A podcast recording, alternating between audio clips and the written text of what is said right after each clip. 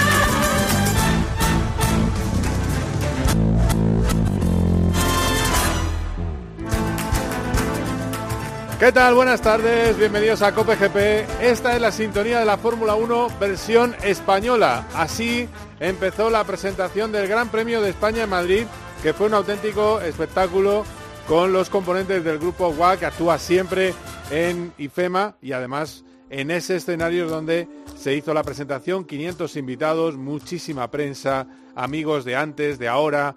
Eh, al final fue un evento espectacular es verdad que era un poco difícil encontrar a los protagonistas, pero los encontramos a todos y a todos los vais a tener aquí en este Cope GP.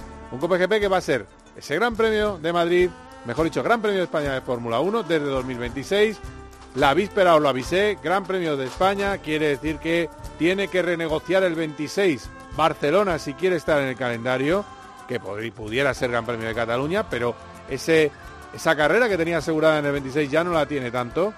Y luego, a ver si es verdad, como dice Domenicali, que pueden convivir los dos grandes premios. Sería una grandísima noticia para España tener dos carreras al menos cinco años. Pero sí que es cierto que se ha presentado a lo grande el Gran Premio de España en Madrid, aunque todavía hay muchas dudas, entre ellos saber quién ha pagado, no, mejor dicho, ha pagado IFEMA. ¿Se puede decir, como dice el Gobierno Regional de Madrid y la Alcaldía, que no hay dinero público cuando IFEMA es por algo más de la mitad un organismo público, aunque tiene sus propias cuentas. Lo que está claro es que en la casilla del dinero público de la comunidad, en la casilla de Isabel Díaz Ayuso, no hay nada y en la casilla del ayuntamiento de momento no hay nada. Pero que lo pueda haber es cierto y que dicen los estatutos de IFEMA que si hay una deuda, eso hay que pagarlo y cubrirlo. Pero bueno, lo que está claro es que tenía que adelantar alguien el dinero, ha sido IFEMA quien ha cerrado el acuerdo con la Fórmula 1 y esa es la gran noticia. Habrá Fórmula 1 en Madrid desde 2026 a 2035. Comenzamos ya el programa a este ritmo tan andaluz con los titulares.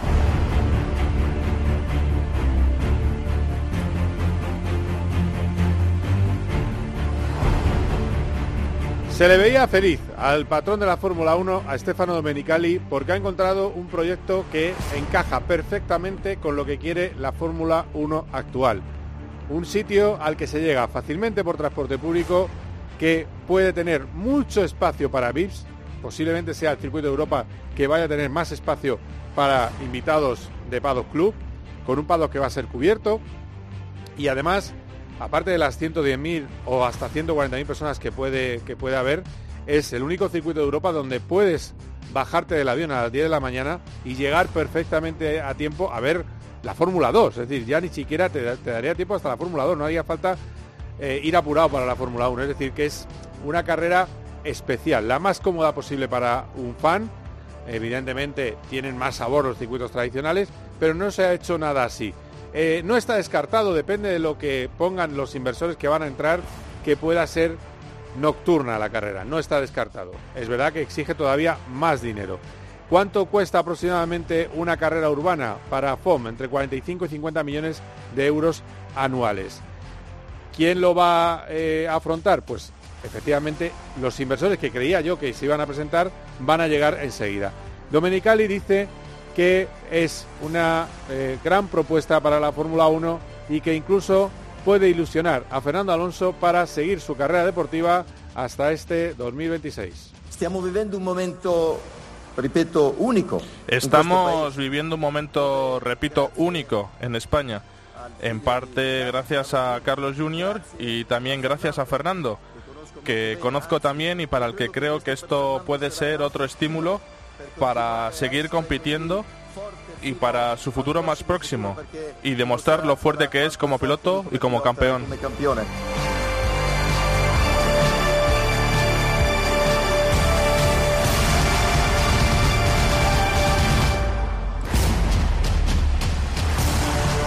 Y ojo, ojo que además habla de Fernando Alonso. Eh, no estaba Fernando Alonso presente, no estaba Carlos Sainz Jr.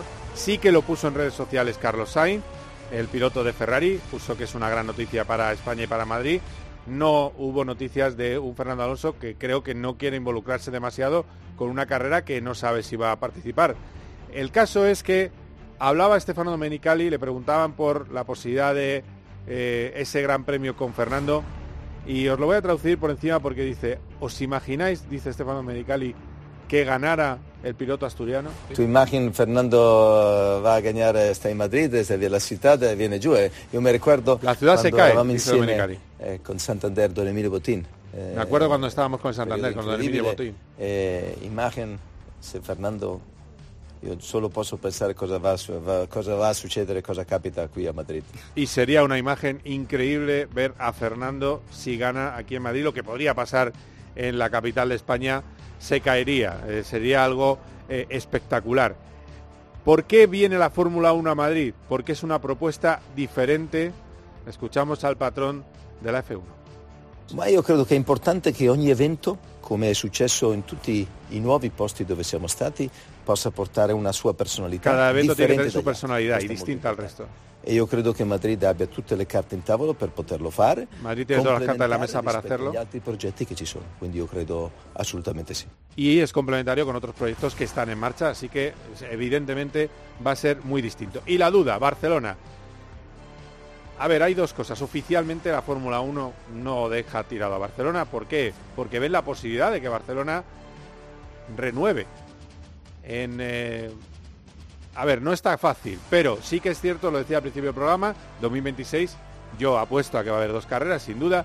Luego de ahí en adelante no es tan sencillo, pero también es cierto que hay, eh, hay circuitos en Europa que ahora mismo están terminando su contrato. Por ejemplo, tenemos un Spa Franco Chance que está ahí ahí. Tenemos Simola que lo tiene fastidiado. Es decir, que en 2026 podría haber un hueco para que incluso Barcelona también repitiera como eh, Gran Premio de Cataluña.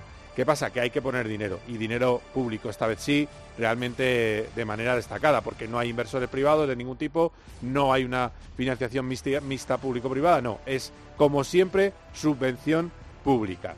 Y eso, pues hombre, no sé si tiene mucha lógica. Y luego está la lógica de la Fórmula 1, que tiene tantos candidatos para entrar que no quiere más carreras en Europa. Entonces, vamos a ver en qué queda eso.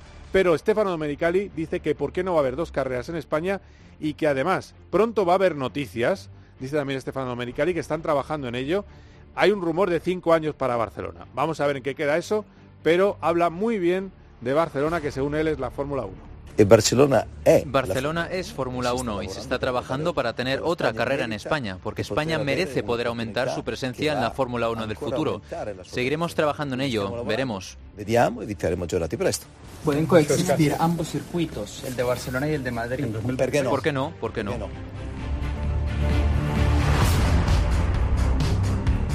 Además, hablamos con José Vicente de los Mozos. Enseguida en COPGP vais a escuchar un, bueno, un canutazo, una conversación cortita que tuve con él, pero muy eh, clara de lo, que, de lo que está pasando. Yo pensé que iban a presentar dos inversores, uno mexicano, organizador del Gran Premio de México, y otro organizador del Gran Premio de Miami estadounidense, que además es el dueño de los, eh, del equipo de, eh, de rugby que está en el campo del equipo de los Miami Dolphins, es el, dueño. Pero no se ha enseñado a ninguno de ellos y además dice que quedan muchas cosas por hacer, entre ellas inversores y además un organizador, es decir, que va a haber un organizador que se va a ocupar de la carrera. Eso no lo sabíamos que va a haber uno, pues también. Es decir, queda mucho por hacer, es un primer paso ilusionante, José Vicente de los Mozos. No mismo estar en segunda división estar en Champions. Aquí tenemos que preparar los mejores. Tenemos que tener un organizador. Hemos lanzado un tender para que alguien nos acompañe. Nosotros seremos promotores porque los derechos son nuestros. Tenemos que ese anteproyecto que hemos visto hoy, hay que hablar con la Federación Internacional de Automovilismo, con la Federación Española de Automovilismo, lo tienen que validar hay que trabajarlo, hay que retocarlo, hay que ver su feedback, luego hay que hacer anteproyecto, hay que tener las licencias, hay que realizarlo y todo esto hay que estar listo para el 2021. Con lo, con lo cual hay mucho trabajo por hacer y nosotros lo que vamos a hacer es seguir remando como hemos hecho estos dos años.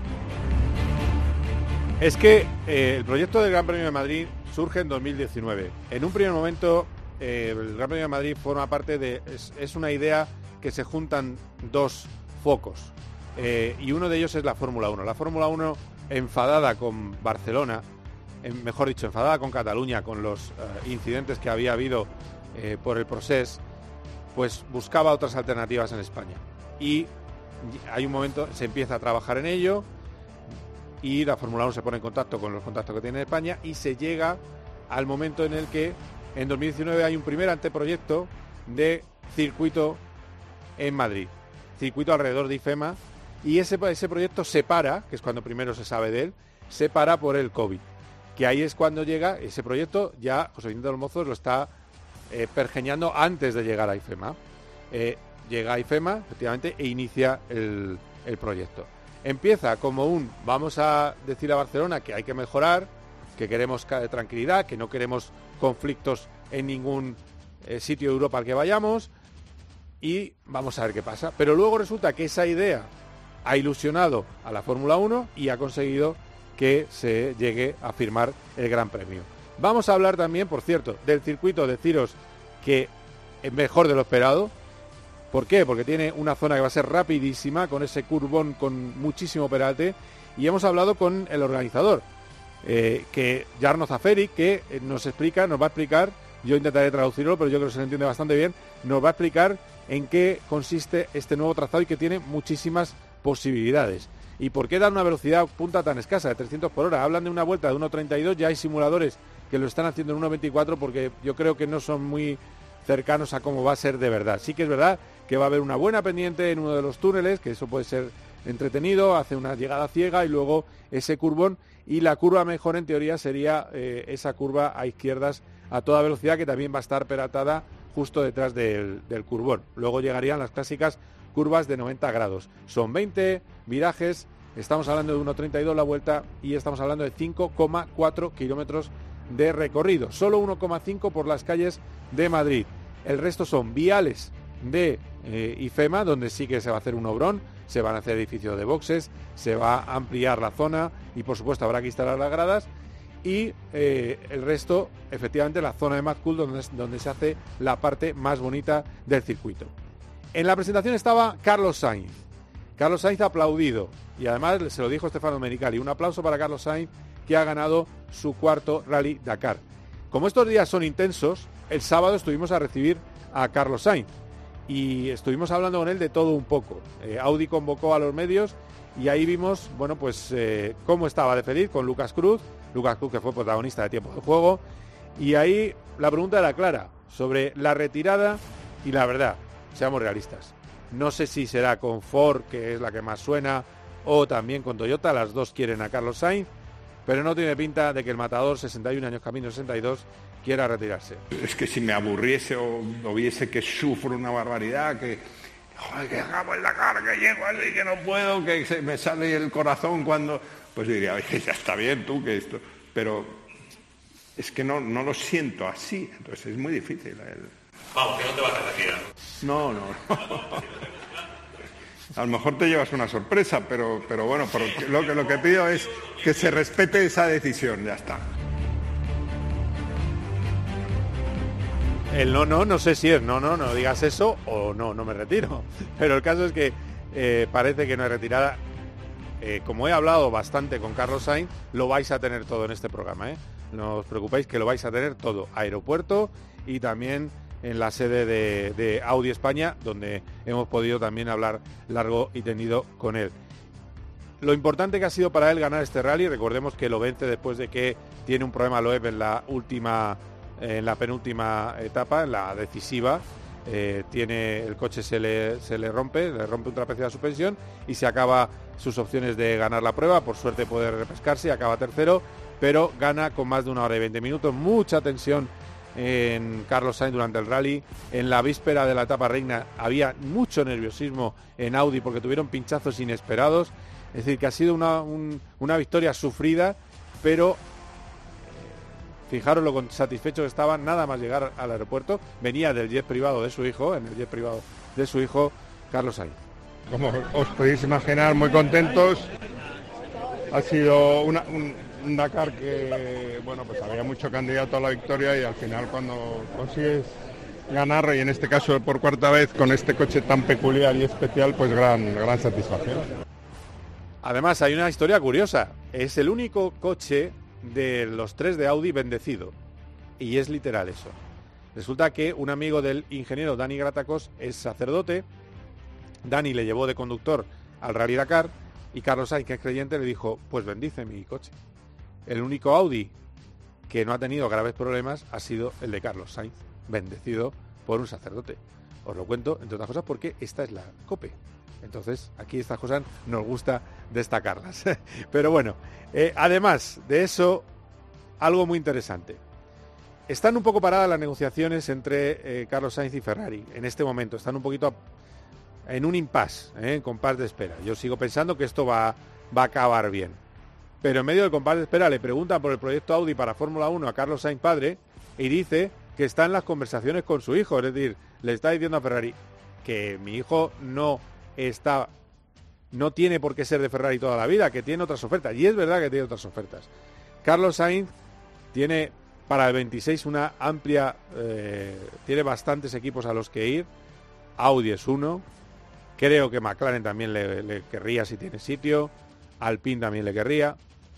Me extraña que le quisiera Red Bull porque Verstappen a todo con el que le, le hace frente, y ya le hizo frente en el pasado Sainz, no lo quiere. Pero es verdad que tendría otras opciones. Y esto es lo que dice Carlos Sainz sobre el proyecto de Audi para la Fórmula 1. Y eso no tengo la bola de cristal, pero desde luego el proyecto, si Audi decide entrar en Fórmula 1, tiene todos los respetos por mi parte y, yo creo que también están poniendo todos los mimbres para que eh, pueda ser un buen proyecto. Entonces, pues como es lógico, los pilotos, no solo Carlos, y encima en, el caso de Carlos, estando yo dentro de, la familia Audi, pues es normal que hablemos y, cambiemos opiniones de, qué es lo que puede ser el equipo Audi en un futuro.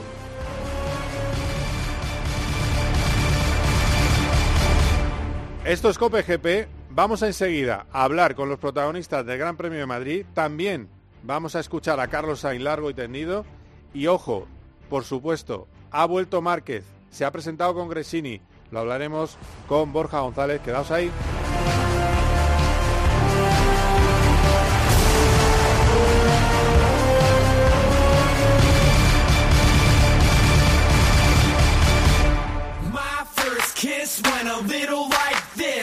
Cope GP.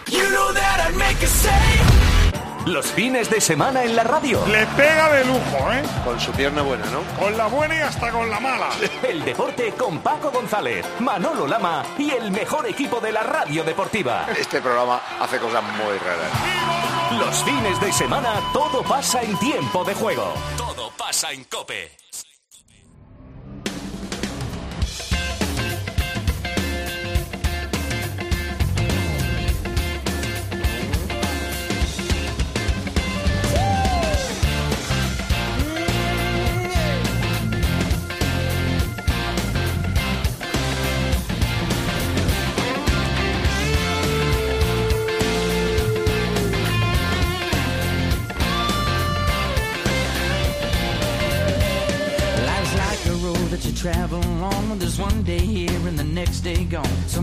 You bend, sometimes you stand, sometimes you turn your back to the wind. There's a world outside every darkened door where blues won't haunt you anymore. Where the brave are free and lovers soar. Come ride with me to the distant shore. We won't hesitate to break down the garden gate. There's not much time left today. Life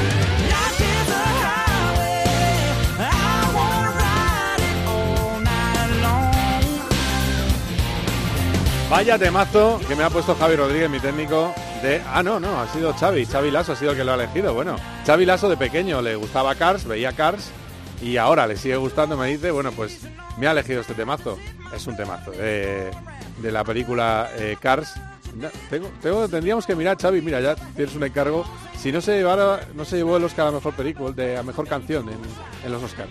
Pero bueno, que es un auténtico eh, temazo y se va, va a salir más veces en COPGP. Ahí eh, al final, ¿verdad, Javi? Eh, van pasando los años y se nos van cosas buenas. Y esta es una canción eh, buenísima. Bueno, vamos a escuchar primero. Fue muy rápido, nada más acabar la presentación. la verdad es que un poco a matacaballo, pero a veces es bueno en estos espacios tan cortos ver lo que respiran. Hay que darle las gracias al- a José Vicente de los Mozos, también a Luis García Abad, que son los que han ejecutado primero un sueño que parecía imposible, es decir, son los que llegaron a la Fórmula 1 y plantearon algo que en el año 2020 parecía una locura, pero se lo plantearon y ya está, ya es realidad. Ya la realidad de todo será cuando sea carrera y esté en el calendario de 2026. Pero también hay que preguntarle por los inversores, ¿por qué no estaban los inversores? Pues es que a lo mejor no han llegado. Esto es lo que he conversado con José Vicente de los Mozos. Esto es un camino largo donde previamente había que convencer eh, del concepto porque hay muchas ciudades en el mundo que cuestan un gran premio y entonces si no propones algo que es diferente pues es difícil que te escuchen. ¿no? ¿Cuándo empezó realmente? Pues, como ¿19? he dicho, después de llegar yo aquí, que llegué en el 2020. ¿Quiénes son los inversores que, que van a poner el dinero para que no sea dinero público? Hemos lanzado un tender y habrá un organizador a nivel mundial llegue el momento lo diremos. ¿Existe la posibilidad de que sea nocturno? Veremos cuando llegue el momento. ¿Este concepto es, es Miami o es nuevo completamente? Este concepto es IFEMA Madrid. Gracias. Bueno, pues ahí lo tenéis. Eh, ese, ese es eh, José Vicente de los Mozos, el máximo responsable de Renault España durante mucho tiempo. Ahora es eh, uno de los eh, máximos responsables de Indra. Y bueno, pues eh, luego ha sido un visionario. Eh, es verdad que a nadie se le había ocurrido hacer una carrera en IFEMA y él eh, pues ya la tiene firmada, cerrada y tiene los eh, derechos, que esa es la, eh, lo mejor que, le puede pasar a, una ciudad como Madrid. Y es la primera gran capital europea que va a tener carrera en, bueno, de, todo el continente europeo. Como veis, ya veremos cuando llegue el momento, es que es posible que sea nocturna. Y nunca se ha hecho una carrera nocturna en Europa. Con lo cual sería otro punto diferencial para Madrid. Pero evidentemente también hay que desembolsar eh, más dinero. Bueno, pues a ver qué, cómo queda eso. Y había que hablar con el hombre que ha dibujado el circuito, Jarno Zaferi, que es eh, el responsable de la empresa que hizo la reforma de Zandvoort. ¿Cuál suele ser el secreto de Zaferi que se ha eh, colocado muy bien con Fórmula One Management? El secreto es peraltar. Y va a haber dos peraltes. Uno muy pronunciado. Hay rumores de que incluso más pronunciado que el de Zandvoort. Yo no sé si llegará tanto, pero desde luego más que, por ejemplo, un Indianapolis, porque se decía curvón estilo Indianapolis. No, más peraltado que Indianapolis, con lo cual va a ser más rápido. Y ojo que ahí a lo mejor le viene bien a pilotos que sepan improvisar, como es el caso de, eh, Fernando Alonso. Aunque vamos a tener asegurado, insisto, a Carlos Sainz. Eso no os quepa duda. Y yo incluso apostaría que vestido de rojo Ferrari. Pero bueno, eh, había que hablar con Jarno Zaferi de este circuito. Le preguntamos en, español, responde en italiano, inglés. Bueno, yo os lo voy a ir traduciendo lo que nos dice. Pero eh, un hombre que incluso llegó a hablar de que tenía un proyecto para reformar el Jarama, ahora está detrás le ganó el concurso a Tilke eh, ese proyecto para hacer un circuito en Madrid, en Madrid capital. Este es Jarno Zaferi. Estoy con Jarno Zaferi, que es el hombre que ha diseñado el proyecto del circuito de Madrid. Eh, a ver, puedes, va a ser un circuito espectacular. Me han contado que no solo está ese curvón con un gran peralte, sino que hay otro peralte más. ¿Cómo, cuéntame un poco cómo va a ser la pista. Um, in this moment we are waiting uh, that FIA Estamos esperando 2026 regulation. los datos de la, de la norma del 2026 de la FIA. do stuff here that we had not in all the other circuits that we designed before or we fixed or we are designing now. So we are taking this opportunity to push the boundary. And of course, it's something that we will see in the next months. Hemos, hemos tomado los datos que tenía Motorcircuito para hacer este anteproyecto, pero en los próximos meses veremos lo- algo más definitivo. Eh, materia prima en cuestiones española eh, eh, para hacer un buen circuito. Sì, sì, assolutamente, perché differentemente da otro, otros circuitos, tenemos la possibilità di una grande area, una grande disponibilità da parte del team per creare qualcosa di unico. Tutti quanti vogliono, eh, would like to create something unique. Podemos crear algo único, tenemos mucho espacio para crear algo único. And it seems that we convinced already Formula One at this point. So now it is just to refine the concept and work with FIA, push the limit as much as we can. Y vamos a, a ir lo máximo posible a los límites. Apunta por lo hemos visto, ¿no? No, mucho da, da. We have two points at more than 300 km. Tenemos dos, dos sitios de más de 300 por hora. 2026 cars will not be that fast in the straight. Pero los dos coches 2026 no serán tan rápidos en las rectas.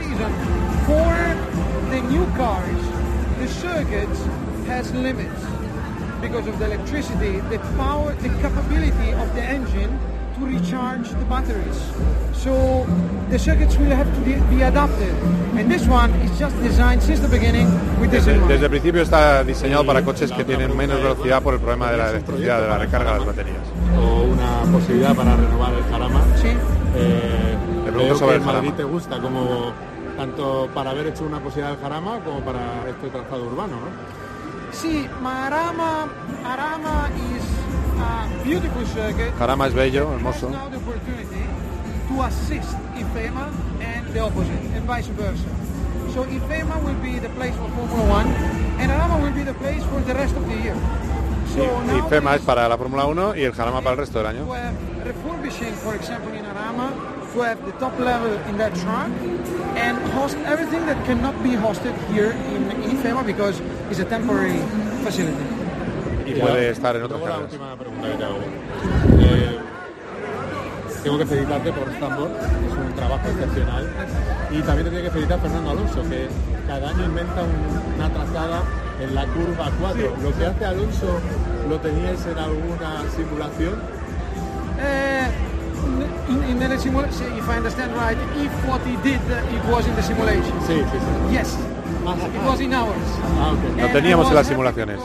Someone did it, and unfortunately, it was only on the third year. Because you remember, this was designed for the 2023 regulation that were postponed one year for COVID. So in the end, he was the only driver to be able to understand that he could do something different. Ha sido el único en el capaz de entender que había que hacer algo diferente. only what the engineer says, like some others, but he has the edge, you know. So big congratulations because he's the number one in interpreting this, and I guess it will be very strong also here in interpreting what we are going to bring here in Madrid. Muy bien, muchas gracias. Bueno, pues ahí tenéis eh, lo que decía Jarno Zafeli. Dice, eh, ahí, como había un poco de ruido de fondo, ya os dije, que- ya os he dicho que eh, para los periodistas era un poco a matacaballo. De hecho, había un poco, había periodistas que les sacaban como si fueran VIP, otros que les sacaban, les llevaban como periodistas. Bueno, era un poco de lío. Em, pero os, os cuento la frase que es muy buena. Dice, Fernando Alonso es el único piloto que en lugar de dejarse llevar por los ingenieros, lo que decían los ingenieros, supo encontrar lo que nosotros habíamos visto en el simulador, esas diferentes trazadas.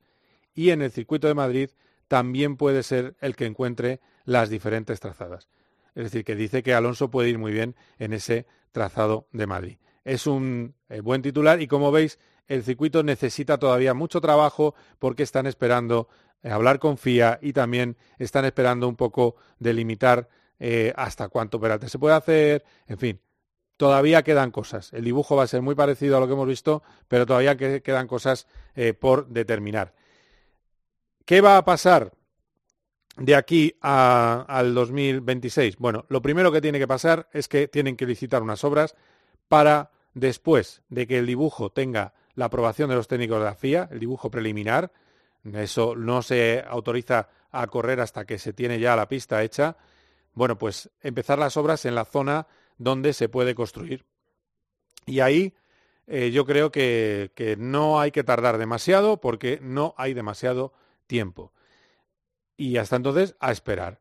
Desde luego, la apuesta es meter a 10.000 VIPs pagando un pastón y con una experiencia eh, realmente alucinante y luego en, un en el total de los tres días que haya eh, del orden de 85 o 90 mil turistas. 450 millones de euros de beneficio para la eh, capital de España.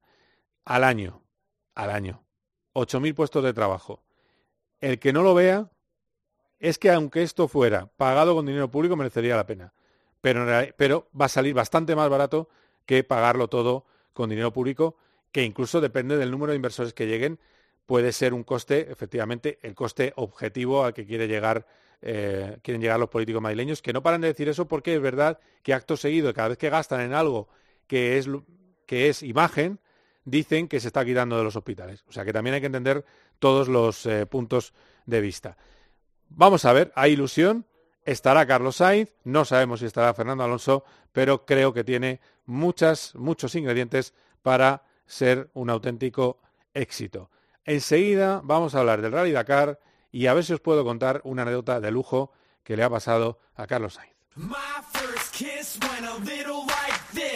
Cope GP. Vive la pasión por el motor con Carlos Miquel. Por la noche en la radio. Todo lo que ocurre en el deporte y las exclusivas de Juanma Castaño. El Madrid tiene una postura muy fría, sobre todo comparándola con la de las últimas temporadas. Y la información que yo tengo es que tampoco hay ningún ultimátum o, o fecha para que Kylian Mbappé tenga que decir nada. De lunes a viernes de once y media de la noche a una y media de la madrugada, todo pasa en el partidazo de Cope. El número uno del deporte.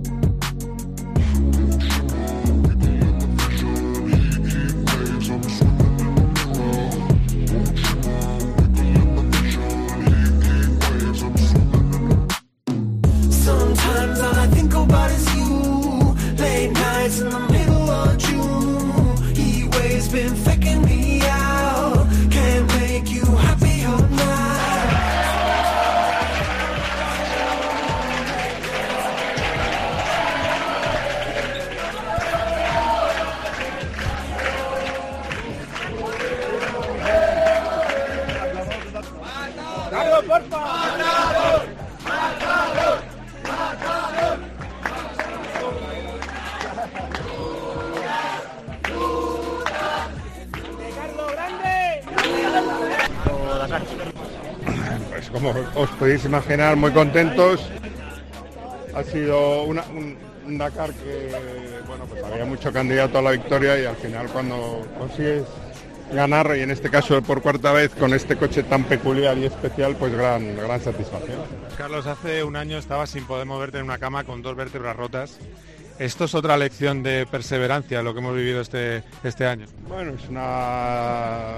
Yo creo que es la ilusión, las ganas, que en la vida cuando alguien quiere una cosa, pues hay que luchar por ella y levantarse y intentarlo otra vez, ¿no? Y eso es lo que hemos hecho Lucas y yo este año. El año pasado cuando volvimos volvíamos de otra forma, con una gran desilusión y este año pues volvemos con el Tuareg, con la victoria. Y bueno, ese es el mundo del deporte, ¿no? La vida a veces trabajas igual y a veces tienes recompensa y a veces no. Y además, eh, lo que te hemos visto sobre todo, ¿cuándo has pensado que lo tenías un poco mejor, ya sé que hasta el último día no, pero esa etapa doble fue la clave de este Rally Dakar. Sí, hay un, análisis del Dakar es complicado porque ha habido, pues desde el primer día, cada etapa tenía una consecuencia, la etapa de 48 horas, la etapa de los pinchazos, ha sido un Dakar que, ha tenido bastante miga. No te vas a cambiar nunca de copiloto, ¿no? Bueno, no me hace falta, tengo el mejor. Gracias.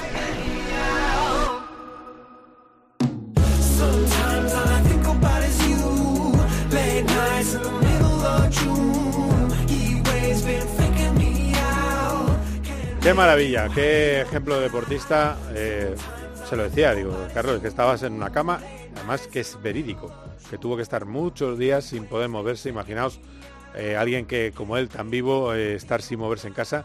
Lo cumplió, cuatro meses y medio aproximadamente de baja.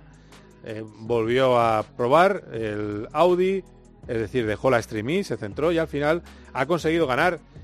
Y no ganó dos etapas porque tuvo dos pinchazos, es decir, no ha sido una estrategia no ir más deprisa, ha ido muy deprisa todo el tiempo, ha ido a saco. Carlos Sainz. Eso es un, hecho. De hecho, le molestaba que le, recordaran que no había ganado, igual que le molestó que en el podio le recordaran la edad. Y le dijo, mira, la única edad es al final del tramo quién está arriba. Y siempre está arriba Carlos Sainz. Hablé con Carlos después, evento en Audi, y había que preguntarle por las ofertas y también por Sebastián Loeb, el gran rival que ha tenido hasta el final en un Dakar para eh, recordar. Esto es eh, un poquito más de Carlos Sainz y enseguida un invitado sorpresa que tenemos aquí en COPGP. Quería preguntarte por una imagen muy bonita que es la conversación que hay entre tu hijo Loeb y tú, que eh, bueno le dice ha sido a fuego, le dice tu hijo, y Loeb dice que tú nunca cedes, que nunca que te dice que nunca paras, que siempre apretas, apretas, apretas, igual que luego en redes y él, ¿eh? y él eh, al final es el mejor rival posible haber ganado el rally a a Sebastián Loeb. Y ahora te pregunto una de tu futuro, de ese que te gusta. Hablar de la calidad de Sebastián Loeb, pues yo creo que si no ha ganado el Dakar, pues es por, anecdótico también. O sea, que lo acabará ganando, estoy seguro, es un fuera de serie. Y tener como rival a Loeb, pues decirte que no me, nos preocupaba, pues te estaría mintiendo. Porque probablemente dentro de los pilotos del Dakar, pues, pues si yo tengo a alguien realmente respeto, pues es, tengo a, muchos, ¿eh? Ojo, no solo a Loeb que se va rápido en el Dakar, no es, no es el Dakar antiguo, eso te lo garantizo si no pregúntaselo a él. Pero Sebastián Loeb, pues es, mucho Sebastián Loeb, ¿no? Y, bueno, sabíamos que cuando además a él le da exactamente igual acabar segundo o tercero, porque lo que ya ha acabado dos veces o tres, no sé cuántas veces segundo, yo sabía que él se le iba a jugar en el Dakar si te la juegas y te sale bien, es que puedes ganar muchos minutos. Lo que pasa es que Mm, la experiencia, tanto a Lucas como a mí, pues lo comentábamos, al ritmo que va, ostras, tienes que tener suerte para, sobrevivir. Un día te puede salir bien, dos también, tres, la Virgen María está contigo, pero es que tarde o temprano, ritmo de, sin tener notas, por experiencia te digo que es difícil, ¿no? Pero lo hizo perfecto, es lo que hay que hacer, lo que hubiese hecho yo, claro. Pero sabiendo de la calidad de lo es, es preocupante. Y la otra es, eh, bueno, cómo llevas el hecho de ser la pieza codiciada del mercado y tener varias ofertas para el próximo Dakar, varios proyectos en, en la puerta. Déjame disfrutar, como he dicho, de la victoria. que si no, si no empiezan ya, no. Ahora de verdad hay tiempo para saber si, el si hay algún proyecto, si apetece, si no apetece, lo que os dije, siempre que hago después del Dakar, ¿no? Mirarte al espejo y decir, a ver, ¿qué hay? ¿Merece la pena? ¿No merece la pena? ¿Qué tal ha sido? ¿Cómo tengo que entrar? Sí, no, va, va, y, luego pues ya lo contaré y os diré qué es lo que hay, si hay, si no hay. Pero ahora de momento a disfrutar, a descansar, disfrutar de esta victoria que nos ha hecho una ilusión enorme que mm, ha sido una alegría para, nosotros, para, yo creo para la afición también y sobre todo para toda la familia Audi, que, me encanta que con esa valentía que han tenido con este coche, pues tengan la recompensa de la victoria. Y tenemos aquí en COPGP a uno de los artífices de esa victoria, que es el ingeniero de Audi, de Audi en el Dakar, Daniel Gratacos. Hola Dani, ¿qué tal? ¿Cómo estás? ¿Qué tal? Buenas tardes, ¿cómo estamos? Oye, primero de todo, darte las gracias, que ha sido un poco atraco, te llama un poco con poco tiempo, ¿eh? Pero, pero bueno, como compartimos podcast con eh, Roldán Rodríguez, pues digo, mira, pues no pasa nada, yo creo que yo creo que me lo va a perdonar. Ya eh, sabes que encantado. Ya. porque bueno, eh, ha sido todo el mundo habla de estrategia, pero ha corrido como un demonio. Sí, o sea, el, el, Dakar de este año, como los últimos, ha sido de, de correr. Y bien decía él, o sea, al final el Dakar se puede correr, pero pero hay un hay un ratio de, correr eh, peligro que, que, es muy alto, ¿no? Entonces, eh, sabes que puedes jugar de la un día o dos, pero contra más juegues a esto, en algún día te toca. Y, el ratio de que te toque cuando corres mucho o demasiado, es muy alto, es muy alto. Sí, sí, sí, es así. Eh, y, eran dos campeones corriendo mucho. Eh, me decía, me decía, ¿no? Que, en, la etapa que, que pincha tres, porque es curioso también. Había gente que decía, le han dejado dos ruedas. No, le dejaron tres. Se quedó en el caballete puesto Matías Strong mirando la piedra del desierto. Eh, ¿No? Justo, es justo porque, o sea, con dos ruedas son es porque tienes dos de recambio, pero es la tercera la que te para. Entonces, cuando llegó Matías, te tuvo que dejarte, es decir, las dos de recambio más la, que había pinchado que iba montada en el coche. Y sin Matías, obviamente, o sin un compañero de equipo que le dejara ruedas, ahí se acaban todas las, las esperanzas. Pero como decíamos, es, eh, lo estaba apretando mucho, aún estando 20, 30 minutos le teníamos pánico, porque sabíamos lo que puede hacer Loeb. Y después de una etapa que, que recuperó 10, claro, Carlos decía, hostia, es que está corriendo mucho. Y, y todos pensábamos lo mismo, al final es, bueno, sí, puede seguir corriendo así, pero en algún momento se le va a encontrar, porque, porque lo sabemos, que es, es, es, es matemático esto. O sea que sí, mucho respeto, pero también mucho, bueno, miedo hasta cierto punto, ¿no? Sí, me, decía Lucas que iban acortando muchísimo. Después de la parada de las tres ruedas, iban con el cuchillo entre los dientes. Eh, claro, es que en ese momento era provisionalmente estaba cuatro minutos. Lo Es verdad que lo de luego tiene, tiene más pinchazos, el gato no le funcionaba, o sea, él tuvo el Rosario de Aurora también, pero pero eh, igual, igual ando cronos, o sea que... Sí, Sí, sí, porque al final el problema de aquí es que, ellos no saben lo que está pasando alrededor. O sea, ellos saben lo que está, les está pasando a ellos y lo único que ven es que pinchan tres veces y que tienen que esperar 15 minutos a Matías. Entonces, ellos matemáticamente se veían fuera, ¿no? Porque piensas, ostras, si ha tenido una etapa un poco tranquila, eh, pues nos habrá recortado o incluso nos habrá superado.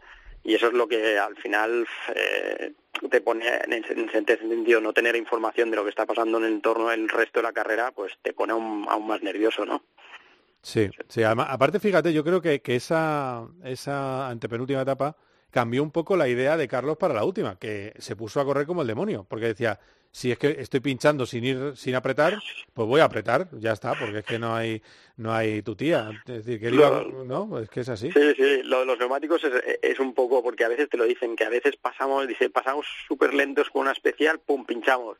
Y si luego pues el último trozo pensé ya, él lo dijo, pensé, bueno, ahora, ahora ya he pinchado tres veces, vamos, ahora muerte, no tengo que recuperar lo que sea. Dice, y justo en estos 100 kilómetros apretando a muerte, dice, no pincho, dice, con lo cual era un poco lotería también lo de los neumáticos. Sí, sí. Eh, por cierto, tú eres responsable del coche de Ekstrom, si no me equivoco. No, de Peter Hansel. Ah, de, ay, uy, me, he equivocado. Peter Hansel, efectivamente. Además, si te he visto tomando café en el desierto con Peter Hansel, no sé por qué digo tontunas.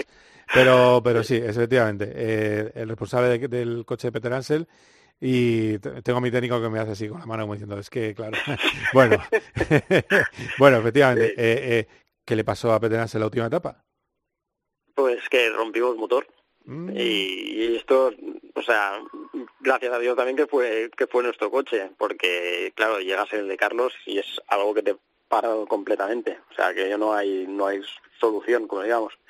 Pero y pasó desapercibido porque porque estaba muy atrás y porque ya la última etapa y porque Carlos ya había llegado al podium, pero sí, sí, tuvimos un problema de, motor. Uh, la que se lía si le pasa a Carlos, sí, madre mía. Uf, no puedes saber, o sea, a, 200 kilómetros de llegada después de, de 9.000, pues no, tú mismo.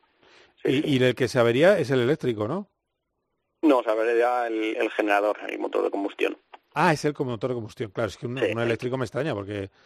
A ver, no, no, no, al final para, para llegar a los kilómetros que por reglamentación tenemos que hacer, eh, que, que, por reglamentación tienes que ser capaz de que tu coche haga 800 kilómetros. Entonces, para conseguir esta autonomía tenemos que tener un, generador de, electricidad y se hace con un motor de, de combustión. Y este es el motor que, obviamente, cuando se para este, te queda toda la batería aún, pero toda la batería no nos daba para los kilómetros que quedaban. Sí, que no daba tantos kilómetros, claro, claro. Sí, sí, sí, sí, vale, vale. No, no, pero, pero eso demuestra que, que las cosas siempre son muy delicadas. No, te decía que el eléctrico me extraña porque, con perdón, que luego me, me escuchan los, de, los fans del eléctrico, las lavadoras duran muchos años. Estas tienen garantía de por vida, yo creo. Estas de Audi sí, no hay, garantía de por vida. bueno, eh, entonces tiene problemas Ekstrom con, una, con un defecto de fábrica, tiene problemas Peter Hansel con un motor que casca y el único Audi que no tiene problemas es el Audi bendecido. Y ahí vamos a la historia, ¿eh? que es que, eh, ¿cómo fue? ¿Cómo es que llega un sacerdote? Porque llega a través de ti. Cuéntamelo. Bueno, la historia es bastante curiosa porque pues mm, llevamos a mis hijos a un colegio religioso y uno de los curas, que es un chico muy joven, muy simpático, me dijo, un día se enteró de lo que me dedicaba y me dijo, yo si no hubiera sido cura, hubiera dedicado a lo tuyo. Entonces me, me hizo muchas gracias ese, ese, tipo de reflexión, ¿no? Y bueno, pues hablábamos de vez en cuando de coches, de carreras, etcétera, etcétera. Y cuando buscábamos gente para, para ir al Dakar, pues, pues como, como Audi llevamos muchos, eh, llevamos caravanas, llevamos camiones, etcétera, etcétera, necesitas apoyo de gente para conducir todo esto. Y cuando se presentó la, ocasión, pues le, le, le, dije al padre, dije, hay la posibilidad de que ofrezca que nos vengas a acompañar y que vengas a Dakar. Y te apuntas. Y bueno, me decía, no me lo digas en serio, yo no, no te voy a mentir a ti. Entonces, eh, así así se fragó la historia, que acabó viniendo el Dakar. ¿Cómo, ¿Cómo se llama el nombre de él? Mm. Martin.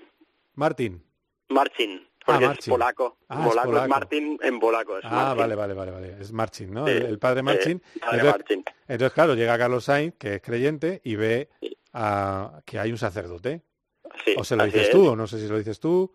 Bueno, no sé cómo fue la conversación y sí, salió y Carlos Osme, pues, pues, pues si está el padre Martín por aquí, yo quiero que me bendiga el coche. Yo, sin duda, vamos, de hecho tengo una duda, dice, si quiero que me lo bendiga al principio para todo el rally o cada día.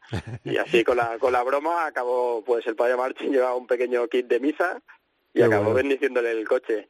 La verdad es que lo ben- bendijo todos, obviamente, pero pero Carlos fue el que estaba presente, entonces el padre Martín siempre te dice que, que claro, cuando da una bendición, el que la recibe tiene que creer en ello para que para que haga efecto. Y ya así fue, pues sí, sí, bendijo su coche y, y nos libramos unas cuantas. Oh, madre mía, qué pasada. Sí, sí, mira, qué, qué, qué, qué bonita historia, porque además eh, es eso, es decir, está, él bendice los tres, pero el que estaba ahí creyendo en la historia y, y estaba delante era Carlos Sainz. Entonces, Exacto. eso cambia, cambia mucho las cosas. Bueno, es una de las anécdotas. Lo que pasa es que yo creo que el padre Marchín le gusta tanto la- las, las carreras que va a estar ya todos los años, estés donde estés. O sea, me parece a mí, porque, ¿eh? ¿no? Hombre, está, está muy cotizado ahora, creo. la, suya de Lego está muy cotizado, pero bueno, no, supongo que Carlos ahora cada, cada año le va, le va a pedir que lo bendiga. No sé cómo, cómo irá, la verdad, el futuro os dirá. Claro, eh, porque donde vaya Carlos irás tú, seguramente, ¿no? Mm, que- creo que a partir de ahora nos vamos a separar. Pero Ah, bueno, Vaya. esto, sí, sí, no, no por, por temas de, de laborales, cada uno pues eh, parece que va en una vía distinta, distinta, nos respetamos, nos queremos y obviamente, o sea, eh, el amor y todo lo que debo a Carlos no, no, no tiene palabras, ¿no?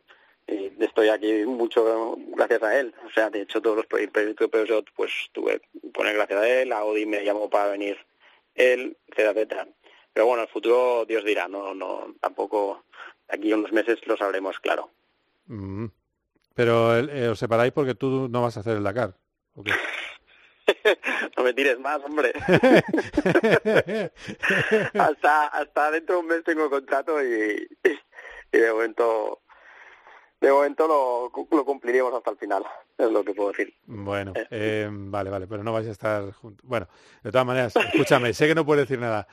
Eh, No. Para mí, Carlos va a seguir, ¿vale? Ya está, yo no tengo dudas. Es decir, No, no, yo, tam- yo tampoco, Vale. yo tampoco tengo dudas de que Carlos vaya a seguir y, y que yo voy a seguir también. y tú vas a seguir también, vale, vale. Pero a lo mejor en otro, pero en otro equipo. Vale, Sí. vale, vale. vale. Sí, sí, hay, hay- la verdad es que el Dakar se ha vuelto bastante...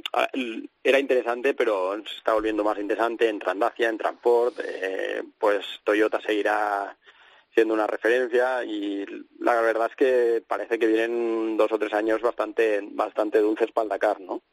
Gente más joven también, que parece que está subiendo gente joven, pues pues todo esto ayuda a que, a que tenga una repercusión más grande y las marcas se interesen. Sí, es que está la cosa que arde. De luego, a ver, por cariño es Ford quien más cariño le está poniendo a, Carlos. Pero Sí, por eliminación entiendes que Dacia pues no, no puede, ya tiene las plazas completadas. Eh, Toyota pues parece que también tiene los asientos llenos y, y que tienen unas apuestas un poco más de futuro. Pues por eliminación sí, Pues parece que queda Ford, pero bueno, mm, no se sabe nunca. Bueno, vamos a ver qué, pasa con eso. Y bueno, solo un par de cosillas más. Uno, el, la jornada antes de la última etapa, el, al coche de Carlos le quedó algo por cambiar.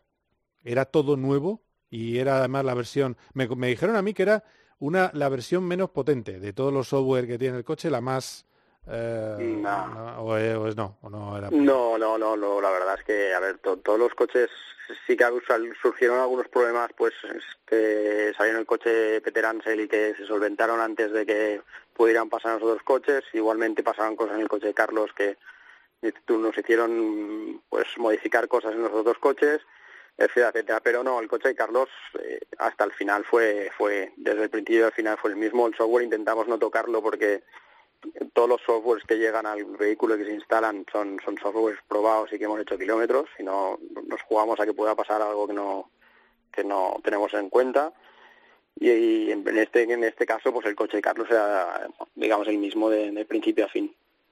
Ah bueno bueno bueno saberlo bueno saberlo no sí sí no, porque, bueno, que eh, lo del software te entiendo, ¿eh? Los software no hay que tocarlos. En, en norma general, a ver, eh, chicos, no intentéis en casa tocar el software del coche, ¿vale? O sea, no se, en el coche de calle tampoco lo toques, porque se va al carajo normalmente. Ya sé no, que... obviamente sí que hay, hay, piezas, pues un momento que en un momento pues son más críticas y, y, se cambian o que es algo que no es normal y, y se cambian por, por o por kilometraje o porque por datos ves alguna anomalía, ¿no? Uh -huh. Que se cambiaron piezas, alguna que no estaba programada y otras que están todas programadas pero digo, en base el coche, la parte eléctrica de, de Carlos fue la misma de inicio a final.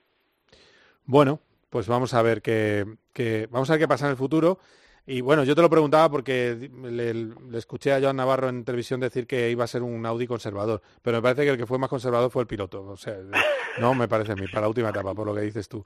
Sí, eh, la, la, última sobre todo fue muy conservadora, pero la penúltima dijo que, que no, que él iba a salir a, a todas porque lo vez recortaba más, no le pasaba nada y, y decidió que, que, que había que un poco arriesgar y no tener tan conservador.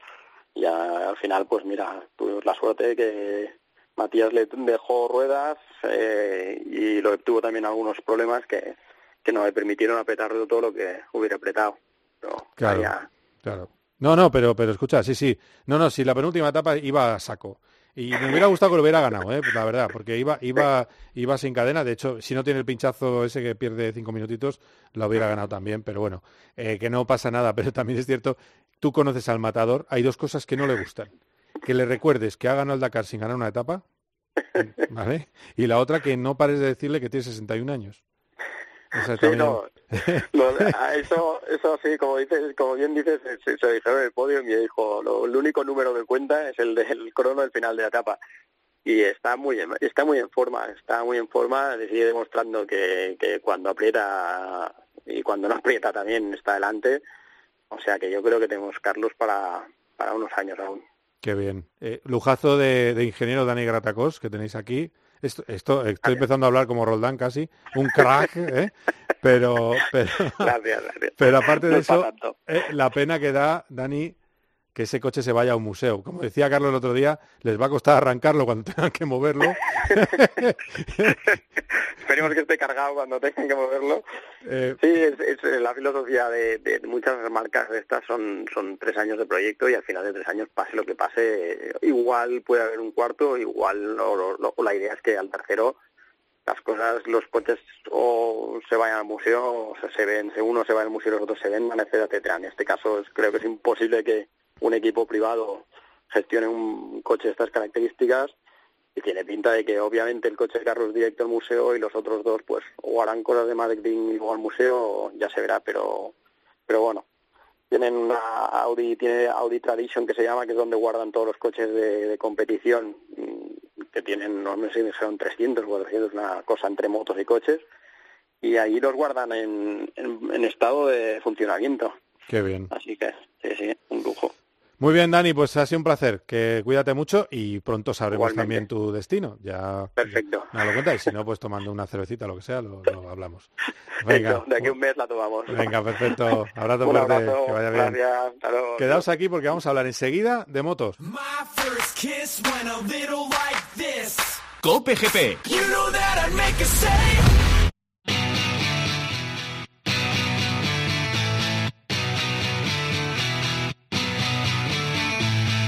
American made, but large Chevrolet. My mama taught me wrong from right.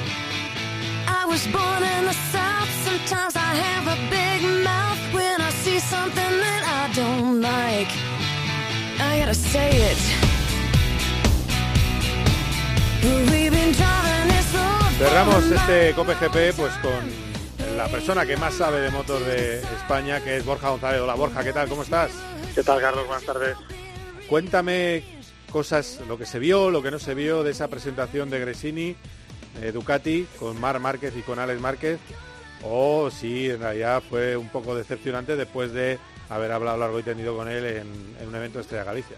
A ver, más que decepcionante no fue, porque fue un evento, yo creo que como muy familiar, se puede decir, porque ese es un poco lo que quiere vender el equipo Gresini, y muy familiar también por lo que supone la pareja de hermanos, eso es evidente, y la química entre ellos se nota. Es una, esto es una, una realidad como el, trato que tiene Marc con Alex, cómo se llevan entre ellos y la complicidad que hay. Fue muy interesante ver a Marc Márquez por fin vestido con unos colores distintos a los del Repsol Honda, que es lo que hemos estado acostumbrados estos años, pero lo que dices tú es verdad.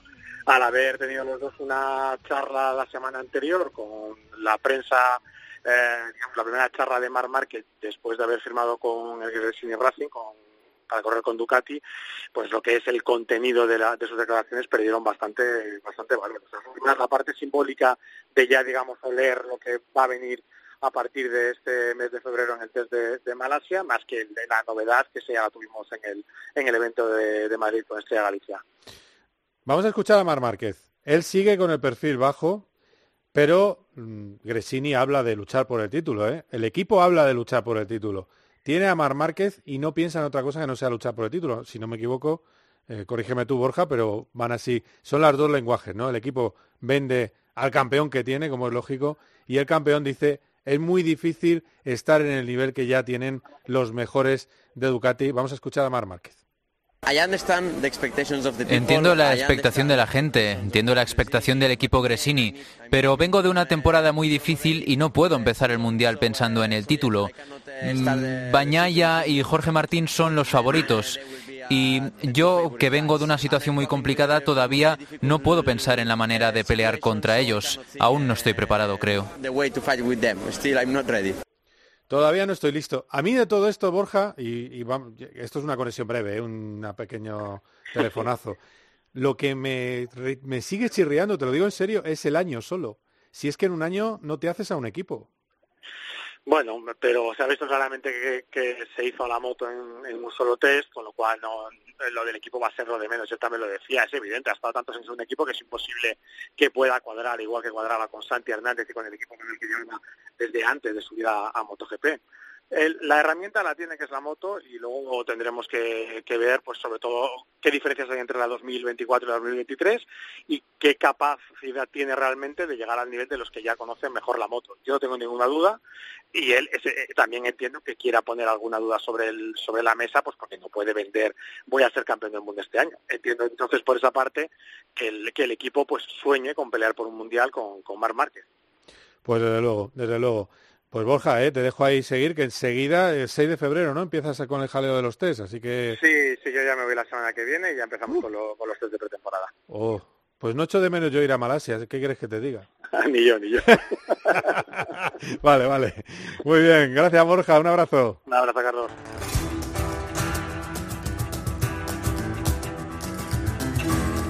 Terminamos como empezamos y os voy a dar unas pinceladas de la que va a ser una gran edición de las 24 horas de Daytona. Este próximo fin de semana, el sábado a las 7 y media de la tarde, se da la salida. Sale segundo Alex Palou, el equipo de Alex Palou, el Cadillac número uno, el Cadillac de los campeones. Y vamos a tener también candidatos a la victoria. Salen terceros Antonio García y Dani Juncadella, que forman un Dream Team español. Se juntan el mejor piloto del IMSA, que es el que hizo el tiempo, eh, con Corvette, con el mejor piloto de GTS actual español. Es decir, va a ser una auténtica maravilla, que es Dani Juncadella. En esa categoría GTD Pro también está Ale Riveras, que fue un décimo en la parrilla, con ese un poquito lejos de ese tercer puesto de los Corvette, que son candidatos al triunfo. Y luego, además, Albert Costa logró el sexto puesto entre los GTD. Y además, y tenemos a Miguel Molina, que también va a estar en esa categoría GTD con el Ferrari de AF Corse, que está en la undécima posición en esa categoría de GTD. Es decir, que tenemos una gran participación española, muchas estrellas del automovilismo, incluido Felipe Massa, que saldrá en la quinta plaza de la parrilla en el MP2. Así que en el próximo COPGP os contaré quién ha ganado las 24 horas de Daytona y ahora disfrutar con esta sintonía de la Fórmula 1, que la Fórmula 1 viene a Madrid.